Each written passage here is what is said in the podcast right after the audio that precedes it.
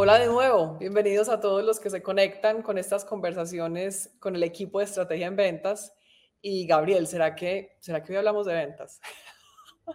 Qué pregunta tan interesante. Si hablamos de ventas, a ver, podemos hablar de muchas cosas, pero yo creo que con nuestra audiencia hablemos de esa pasión que tenemos en común, nosotros y, todos los que nos siguen en estos episodios. Hablemos de ventas hoy y muchas veces.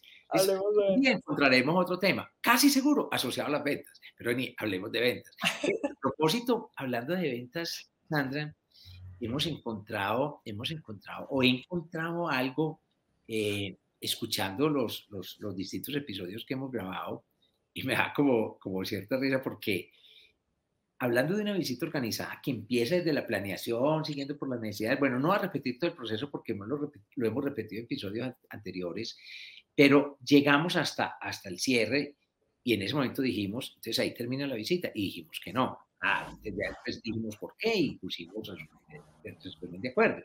Cuando pusimos resumen de acuerdos, volvimos y preguntamos, ¿ya terminó la visita? Y también dijimos que no, que no. Y entonces, bueno, ¿qué sigue? Y digo, ah, sigue registro y reportes. Bueno, entonces ya explicamos por qué registro y reportes. Ya dijimos, ya sí termina la visita.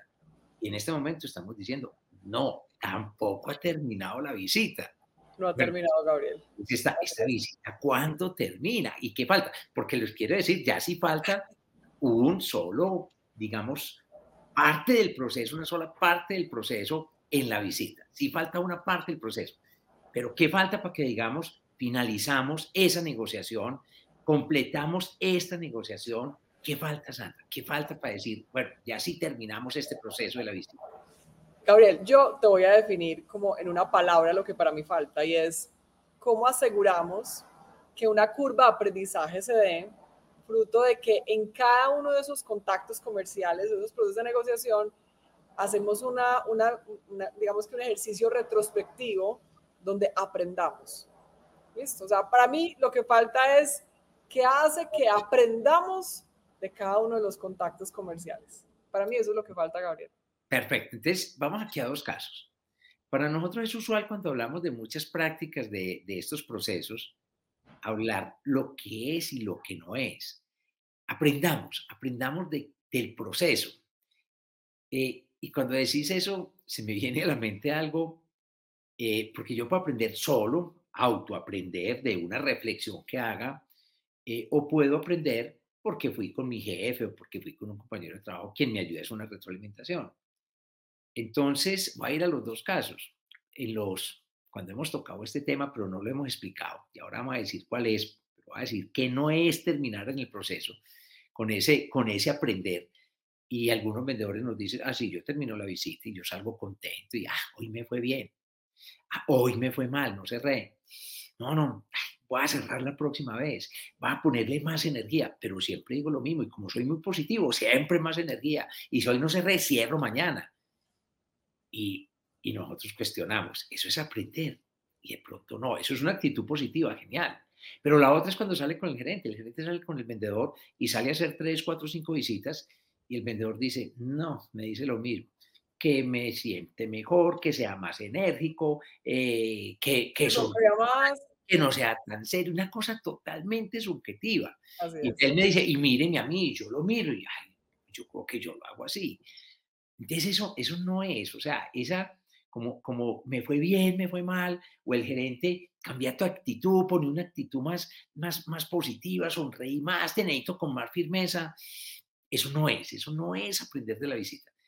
Entonces, ¿qué es aprender de la visita y qué hacemos en el proceso como para involucrar esa parte final de la visita?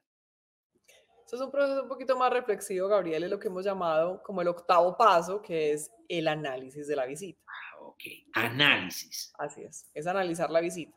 Y cuando no dice, bueno, visita o contacto comercial o bueno, o el proceso. Entonces, aquí el énfasis de nuevo, como lo hemos hablado en otros episodios, Gabriel, estamos haciéndole mucho énfasis y dándole muchísimo valor al proceso. ¿Listo? Más allá de lo que haya sido el resultado de esa negociación, eh, efectivo, no efectivo, etcétera. Lo que buscamos aquí es que la curva de aprendizaje en una metodología de ventas e incorporando nuevos hábitos, pues cada vez sea más alta fruto de que cada vez que salimos de donde un cliente, entendemos, sí, todo el proceso que debimos haber aplicado, pues lo hicimos de forma juiciosa, consciente y que además haya servido para algo en el proceso, ¿cierto? Para algo o que haya aportado algo en ese cierre. Entonces, el análisis de la visita es ese proceso retrospectivo que decíamos ahorita, en donde aquí ya hemos hablado de varios pasos de ese proceso que empieza desde la revisión de planes y esto nos permite de una forma, Gabriel, muy objetiva, más allá de una actitud positiva, de que sonríe más, etcétera, de una forma muy objetiva, evaluar cómo nos fue en ese proceso de visita, ¿cierto? Muy objetiva, Gabriel, porque lo que tú decías, ¿cierto? Cuando uno sale con un vendedor o cuando uno tiene a cargo un equipo de ventas eh, o cuando uno es ese vendedor y le dan una retroalimentación tan subjetiva de un proceso, uno finalmente sale con la sensación de que no sabe exactamente qué es lo que tiene que hacer la próxima vez. Entonces uno como que, como que también queda como muy, muy, pues como con una frustración inmensa de, pero ¿cómo lo hago mejor? ¿Cómo será que tengo que mejorar? Un proceso estructurado de visita, Gabriel, que es lo que le da a uno un entrenamiento en ventas, le permite al vendedor comprender exactamente qué es lo que se espera de él y al líder, pues darle una retroalimentación objetiva, más allá de sonríe más, sé más empático y eso qué significa, Gabriel. Bueno, Sandra, yo aquí estoy pensando dos cosas. La primera, estoy pensando que te entiendo perfecto, pero porque sé qué es. La segunda, estoy pensando, nuestra audiencia, nuestros colegas estarán entendiendo. Entonces, para asegurarme que todos estén entendiendo, llevemos esto a algunos ejemplos prácticos. Veamos algunos ejemplos reales. Terminamos una visita y, terminamos una visita y ¿qué hacemos nosotros en esa reflexión? Dame, empezar con un ejemplo y, y, bueno, se me vienen a la mente en este momento otros ejemplos y vamos a compartir ejemplos de qué hacemos en ese, en ese punto. Bueno, Gabriel, entonces cuando uno sale a una visita, tradicionalmente uno que se pregunta a uno mismo o uno que pregunta al colega en caso de que haya ido en compañía, ¿cerramos o no? ¿Nos fue bien o no? ¿Cómo te sentiste? Esas son como tres preguntas muy clichés que uno hace cuando uno termina una visita y pues ahí las preguntas de nuevo son subjetivas, las respuestas son subjetivas. ¿Me fue bien? ¿Me sentí bien? ¿O me sentí tranquilo? O yo creo que sí cerramos, pero todo esto pues es una base completamente subjetiva. Aquí la propuesta es que cuando salgamos de esa visita, más allá de, hacer estas preguntas que son válidas, es, venga, que es que la visita realmente no ha terminado, ¿cierto? No ha terminado porque falta esa conversación estructurada y objetiva de revisar cómo nos fue en cada parte del proceso. Y pues, nuestra metodología, Gabriel, propone básicamente siete pasos anteriores a este, que este es el octavo, por decirlo así. Perfecto. ¿Qué implica? Muy bien en la revisión de planes, ¿cierto? Nos faltó algo durante este proceso de visita. Omitimos algo, porque eso nos lleva a reflexionar sobre si en la revisión de planes deberíamos incluir otra cosa, ¿cierto? O deberíamos reforzar algún comportamiento o algún hábito. Después. Pero paremos, en este punto quiero dar un ejemplo. Se me viene en la mente cuando compartimos con uno de los ejecutivos que entrenamos, que reemplazó a un vendedor que salió a vacaciones y el cliente le dijo, ve, eh, acordate que tengo este reo en cartera y tengo unas notas débito, unas notas crédito, unas devoluciones, me trajiste esa aclaración. Y él dijo, ¿cuál? ¿Y cuál? Y el cliente dijo, pues la que quedamos para hoy. Me dijo, no, no, es que yo es primera vez que te estoy visitando. Me dijo, no, tu compañía no es primera vez que me estás visitando. Y, quedamos en que hoy arreglamos eso. Y le digo, yo te voy a pedir un favor, hasta que no aclaremos estas condiciones, yo no quiero tomar un pedido, yo no quiero hacer nada más, porque, porque yo no sé qué tengo y qué no tengo, y yo quiero tener claridad con eso. Yo no sé si ustedes me aceptaron o no la devolución, ustedes se la llevaron y me dicen que no la encuentran.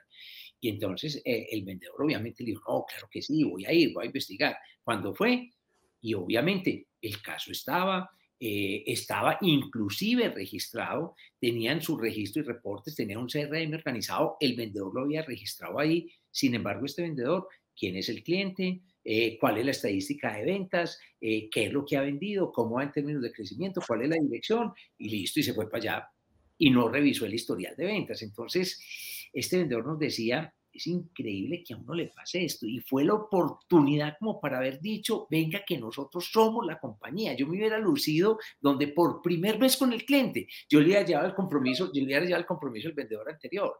Entonces a él le impactó mucho y precisamente lo estamos retroalimentando en este punto de análisis de la visita. Y él decía, no me vuelve a pasar. No salgo sin haber leído el, historial de, no la estadística de ventas, ni, yo me llevé la estadística de ventas y el estado de cartera, que es lo que siempre hacemos, pero no me llevé la secuencia de los compromisos y lo que habíamos hecho en visitas anteriores. Ese, es un ejemplo. Y el otro ejemplo nos pasa seguido, y es, eh, hoy, por más que estemos en la nube, por más que todo sea digital, a veces tomamos nota y tomamos nota o para una explicación o porque tenemos que hacer algo, en fin, y para tomar nota se necesita una libreta, un lapicero. Y muchas veces no tenemos con qué tomar nota, no tenemos la libreta no tenemos el lapicero. Eso antes pasaba desapercibido. Inclusive los vendedores diciendo, ni me doy cuenta si eso me ha pasado o no. Hoy les impacta impresionante. Inmediatamente no tienen el lapicero y dicen, mmm, liste, chequeo, planeación, ¿cómo no revisé algo tan elemental? Entonces, estos son ejemplos concretos iniciando la visita. Eh, igual, eh, eh, pasa en todo. Manejé una objeción y empecé a resolverla y no la identifiqué. Llego, llego a la reflexión, ah, como siempre, a lo viejo, a lo tradicional. Tengo la respuesta. Debía haber determinado si esa sí era la objeción verdadera, debía haber entendido el tipo de objeción. Yo en mi mente debía haber dicho qué tipo de objeción es para ver técnicamente cómo la manejo. No, esa es una oportunidad en la negociación con las objeciones. Y es hacer una pausa, pensar. Y entonces, recordar que le preguntamos, ¿pensar cuánto? 10 segundos.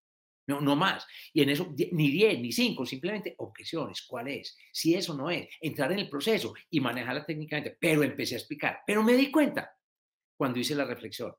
Si no hubiera hecho la reflexión, ni me hubiera dado cuenta. Y, inclusive, en este caso, que el vendedor no retroalimentó eso, resolvió a favor la objeción.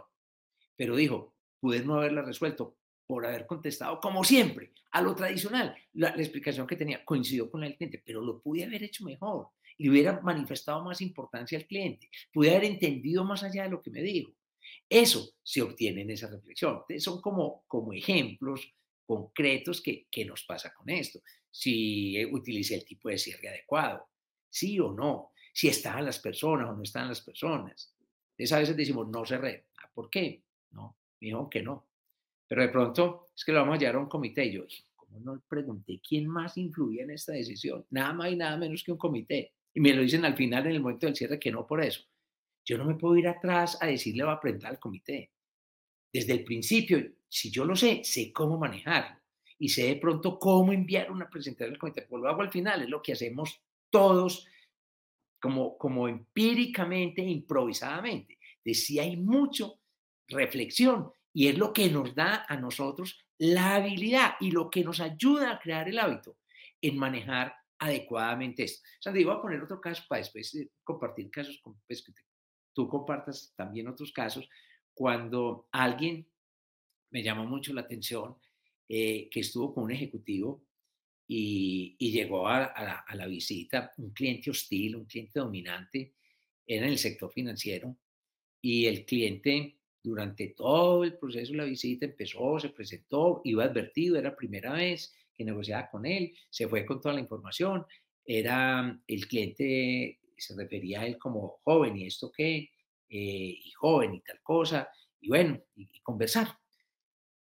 Y él al final, el vendedor tenía una afición por el arte y al final se vio, vio que en el escritorio había una obra de grado un artista que a él le gusta mucho, en lo que hay obras, esculturas, pinturas.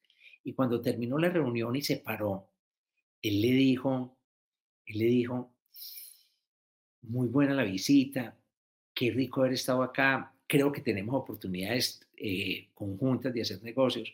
Además la disfruté mucho teniendo esa obra que está ahí al frente. Pues, ¿no? Eso es un privilegio yo haber estado en esta visita. Yo no sé cómo me concentré, y él dijo, soy consciente de que estoy haciendo el acercamiento al final. Y cuando él dijo eso, a él le sorprendió mucho porque el cliente le dijo, vení, Mauricio, y es que te gusta el arte, ¿sabes de quién es la obra? Le digo, claro que lo sé, y es de tal colección. Y él dice, pero me trató por el nombre, sabía cómo me llamaba y durante toda la reunión, joven, joven, joven. Y después cuando ya me iba a despedir, que él se quedó sentado, se paró, me dio la mano y me dijo, la próxima vez venga con tiempo porque hablemos de arte. ¿cierto? Para que hablemos algunas cosas de, de, de, la obra que tengo mucho que decirte con ella. Ya, se despidió y ya ese era el acercamiento para la siguiente visita. Entonces él, él en su reflexión dijo, no hice el acercamiento, perdí una oportunidad enorme, pero tú ahora dijiste unos pasos de la visita y él dijo, pero los pasos de la visita no es robótico, yo los puedo cambiar, yo puedo hacer esto en este momento, es una ocasión para hacerlo. Y lo hizo, y su reflexión es, hubiera tenido más efecto al inicio, hubiera sido una visita más cálida, de pronto se hubiera entregado más a las necesidades.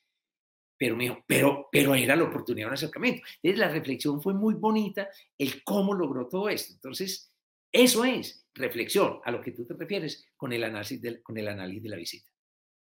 Exacto, entonces ahí para darle como algunos criterios un poco más objetivos a quienes están escuchando este, esta, esta conversación, Gabriel, como simplemente voy a hacer un recuento de esos aspectos objetivos que podemos revisar, que es básicamente lo que ves en nuestro proceso de visita, ¿cierto? Es lo que tú acabas de decir con varios casos, es la revisión de planes, ¿cierto? Luego entender si yo realmente mencioné el nombre de mi compañía al principio para que quedara muy claro qué, qué marca estoy representando, eso se llama lo que nosotros decimos saludo corporativo. Luego si comprendimos qué influenciadores hay alrededor, que fue el caso que acabaste de contar también, ¿cierto? Si yo identifiqué desde el principio cuál el proceso, si yo manejé bien el tiempo, si lo chequeé y lo controlé, ¿cierto? Eso es otra de las variables que deberíamos incluir en el análisis del proceso de visita. Luego, si yo realmente sí me conecté con las necesidades de mi cliente a través de las preguntas, de la observación, de la investigación, ese es otro gran aspecto, ¿cierto? Otro gran aspecto es, bueno, cómo nos fue con la presentación, con el pitch comercial, con lo que las propuestas que hicimos fueron claras, fueron bien recibidas por el cliente. Eso es otro aspecto, ¿cierto? Luego hablábamos, Gabriel, de el cierre. Bueno, ¿qué tipo de cierre utilizamos? Que es otra cosa que estás diciendo. Muy bien, otro de los aspectos a revisar. Luego hablamos del resumen de acuerdos, que es lo que decimos que ningún cierre queda bien hecho si no se hace un buen resumen de acuerdos. Otro aspecto a revisar, lo hicimos bien hecho, concreto. Otro aspecto a revisar, el valor agregado de la visita o del contacto, qué tanto impacto tuvo, si lo tuvo, si no lo, bueno, todo esto. Y pues también otros aspectos como cómo se manejaron las objeciones, cómo se manejaron las personalidades o los estilos de comunicación. Entonces, fíjate que, que es que hay muchas cosas desde la metodología, desde el proceso, que yo sí puedo analizar de una forma mucho más objetiva si yo tengo una estructura, ¿cierto? Si no es cómo te fue, cómo te sentiste y si vamos a cerrar, sí o no. Sandra, y algo importante, eh, eh, si uno escucha todo eso, uno diría, hmm, el volver a hacer la visita, ¿con qué tiempo? No, es esa reflexión, se hace en dos, tres minutos, mientras bajo en el ascensor, mientras voy de un cliente a otro, mientras voy al parqueadero por el carro, mientras que voy al paradero de, del transporte público para ir de una parte a otra, o sea, mientras voy hacia la casa, pero, pero, pero eso no, esos son dos, tres minutos de reflexión. De hecho, todo lo que tú dijiste lo dijiste en un par de minutos. La, la, mente es mucho más rápida. Entonces yo reflexiono y me doy cuenta sí o no. Y es lo que aprendo de cada visita. Y ahí como una recomendación final, hagamos siempre esa reflexión para aprender de cada visita. Y no dejemos para el final del día las reflexiones de las tres visitas que hice en el día, porque se me va a olvidar lo de la primera. Recuerden, es dos, tres minutos.